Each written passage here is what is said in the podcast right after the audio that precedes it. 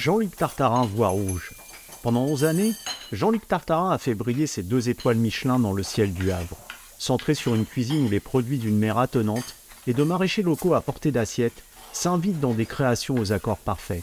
Coup de théâtre, dans un effet d'annonce savamment orchestré qui a vu entre autres le chef emblématique Guy Savoie tomber d'un piédestal que l'on croyait pourtant figé ad vitam aeternam, la dernière édition 2023 du Petit Livre Rouge a décidé de retirer une étoile à ce haut lieu de la gastronomie normande qui est le restaurant de Jean-Luc Tartarin.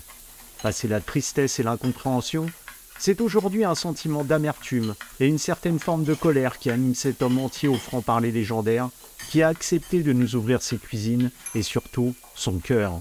Une interview signée Agent d'entretien. 1, 2, 3, je m'appelle Jean-Luc Tartarin, vous êtes au Havre, bon atterrissage. Bon Jean-Luc, bonjour. Bonjour. Comment il va? Euh, Jean-Luc va très bien.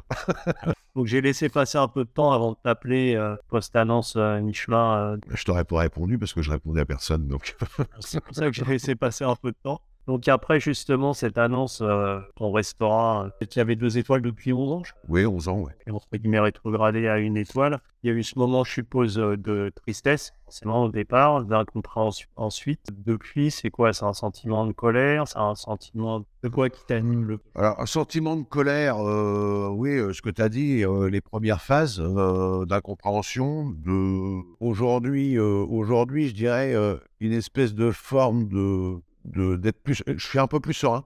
Euh, Essayer de comprendre, de toute façon, je cherche même pas à comprendre. C'est une, c'est voilà, je, je prends acte et c'est une décision. euh, même si je leur pose la question, de toute façon, je connais la réponse. Je j'aurai pas de réponse à mes questions comme je le souhaite. Donc euh, voilà, je prends acte et puis, mais je suis pas dans dans la revanche en disant on recommencera pour se battre pour la récupérer l'année prochaine. Je suis plus du tout dans, dans ce, je suis pas, j'en suis pas là.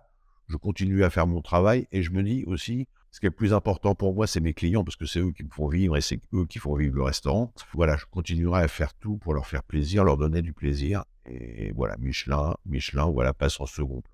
La seule chose qui me gêne par rapport à moi, mes valeurs, c'est que j'ai été élevé, euh, j'ai été biberonné Michelin. Ça veut dire que tout, mon cursus professionnel, je l'ai fait euh, toujours par rapport à par rapport aux étoiles et Michelin. Ça veut dire que bah, ça a été euh, ça a été ma vie dans le sens où voilà tout ce que j'ai fait jusque là, voilà il y avait toujours euh, c'était un espèce de rêve d'avoir euh, une étoile, deux étoiles et pourquoi pas trois étoiles. Mais bon à un moment on remet les choses dans l'ordre et je disais voilà deux étoiles, je suis super content. Et euh, c'est très bien comme ça. Aujourd'hui, voilà, je me retrouve à une étoile à 57 ans. Je suis, je suis pas dans le, voilà, je suis pas de dire, je vais, je vais essayer de la rattraper. Je continue mon travail parce que je ne sais pas sur ce qu'on me reproche. Donc, euh, je continue mon travail comme je le faisais et surtout avec ma personnalité de cuisine et je et je reste moi avec mes valeurs. Voilà, c'est ce qui est le plus important. Mais c'est ça qui est étonnant, tu dis justement euh, le retour, parce qu'on s'attend, on passe comme ça de deux étoiles à une étoile comme toi. On se dit que le Michelin va te faire un retour, va t'expliquer ce qui a pu se passer, ce que tu n'as pas été appelé, tu n'as pas eu un retour? Non, j'ai pas eu de, j'ai, j'ai pas eu de retour, j'ai pas, voilà, je suis un peu déçu parce que moi, à chaque fois, à chaque fois, parce qu'on a une carrière, euh, quand on est deux étoiles, bien sûr, on- on passe des coups de téléphone, on demande à les rencontrer pour voir ce qui se passe dans la maison, etc., voir leur ressenti, etc. Jusque la dernière visite que j'ai eue réelle, elle était en 2019, euh, tout allait bien dans le meilleur des mondes. Après, on a eu le Covid, on a redémarré. Alors, je cache pas que le, redémarrage, il a été compliqué. Je veux dire, euh, sept mois d'arrêt pour être dans une maison quand on remet, quand on remet tout en route. Bien sûr qu'on a des problèmes de, matériel, on a des problèmes de, casse, on a des problèmes de personnel, on a des problèmes. de- on est passé par toutes les couleurs, mais je pense que je suis pas le seul. Euh, mais moi, je le dis, par contre, Euh, on a été, on a été trois, trois, quatre mois de, de, flottement. On a, j'ai réussi à résoudre toute l'équation pour que ça fonctionne bien. Alors, je dis quand ça fonctionnait moins bien, ça se voyait pas au niveau du client, c'était pas au niveau de, c'était interne. Euh, les services étaient un peu plus tendus parce que chacun cherchait, cherchait ses marques, cherchait à communiquer, etc. Ça se faisait pas tout seul. Donc on a été, oui, trois mois. Je dirais qu'on a repris au mois de juin. euh, Ça a été compliqué jusqu'au mois de septembre. Après toute la partie septembre à, euh, aujourd'hui, euh, la maison elle fonctionne très très bien. On n'a pas de soucis. Je dirais que le, rapport qualité-prix-performance humaine est, bon. Donc voilà, je comprends pas. Et on a vu aussi cette année quelque chose qui, pour moi, était tout à fait nouveau dans l'annonce du guide c'est-à-dire que ils ont annoncé une semaine, euh, une semaine avant euh, la cérémonie officielle que toi tu passais de 2 à 1 étoile. Il y a eu comme ça, comme une sorte d'effet d'annonce, un côté communication auquel on n'était pas habitué. Est-ce que ça aussi, ça ça t'a gêné, le fait que effectivement ça soit un peu mis en scène? Bah, la, mise en scène m'a gêné, mais elle m'a pas gêné. Euh, tous ceux qui ont été rétrogradés en 3, de 3 à 2 et de 2 à 1, on a été prévenus une semaine avant. Dans l'idée, pourquoi pas?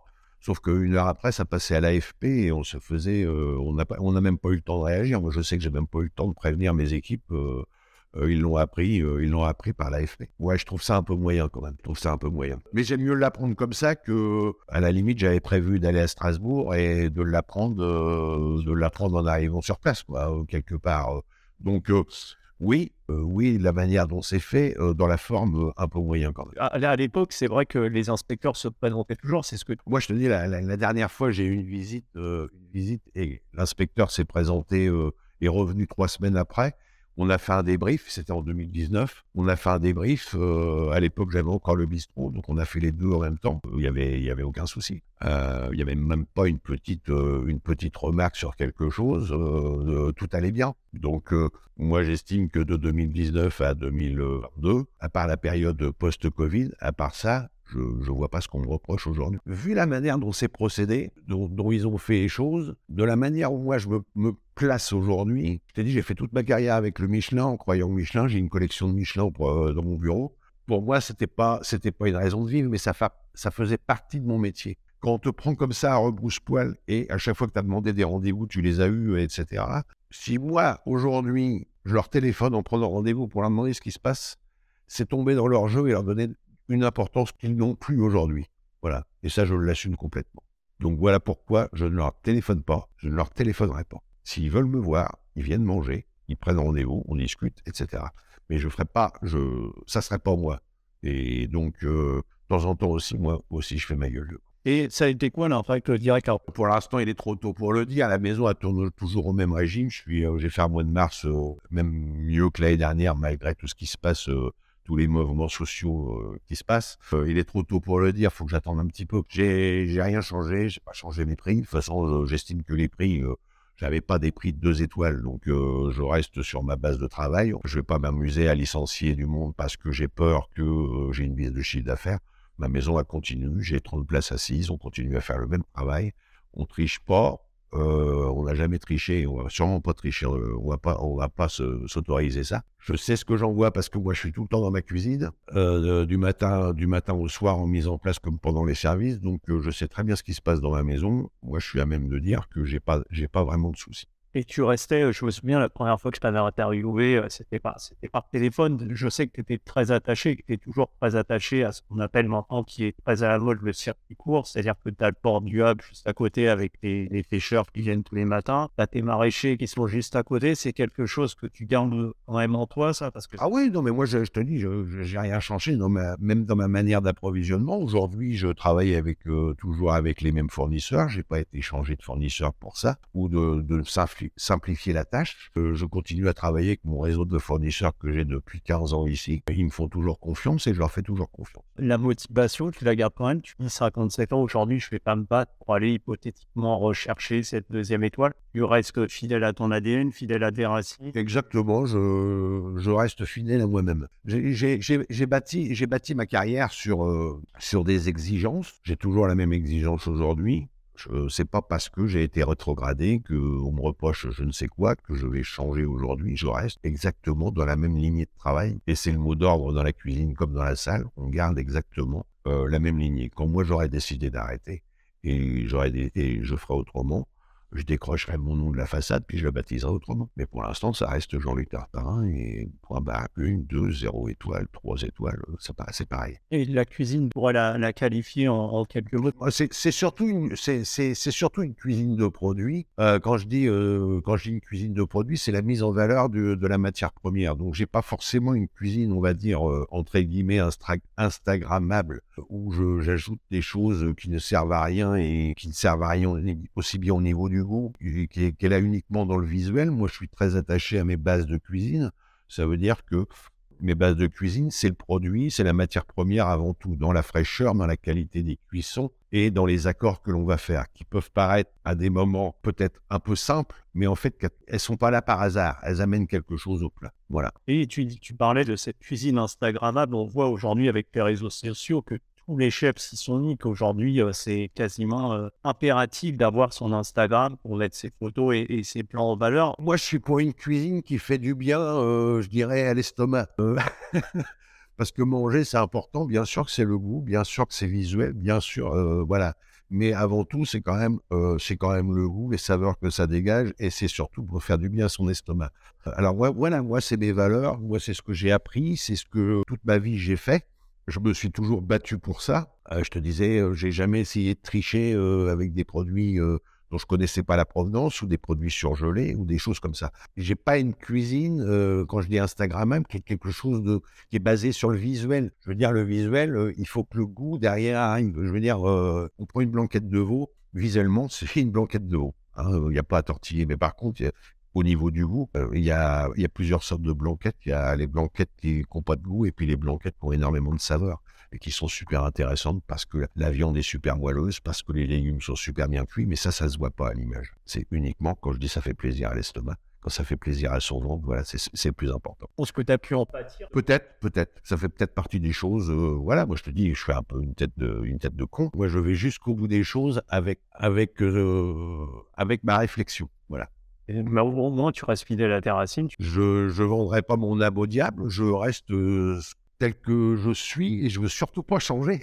Et alors, lorsque je t'avais interviewé la première fois, Jean-Luc, euh, je sais que tu étais assez véhément aussi contre cette espèce de bio. Euh, tu disais c'est facile de mettre un label bio sur les étiquettes, mais à mon sens, label bio ne veut rien dire. Bah moi, je suis très, je suis, alors moi j'ai une approche du bio, euh, pas surtout, mais sur la matière première c'est pas forcément un gage, euh, pour moi, c'est pas forcément un gage de qualité. Aujourd'hui, c'est devenu une marque, c'est une, une manière de communiquer. Euh, moi, je suis beaucoup plus attaché aux maraîchers, à mes maraîchers qui, qui sont, un, en circuit court, dont c'est le métier, et qui vont pas s'amuser non plus à tricher. Ça veut dire mettre des produits, euh, ajouter des produits, etc. Je suis plutôt très, très attaché à ça et essayer de comprendre les choses et, et surtout la manière dont c'est fait.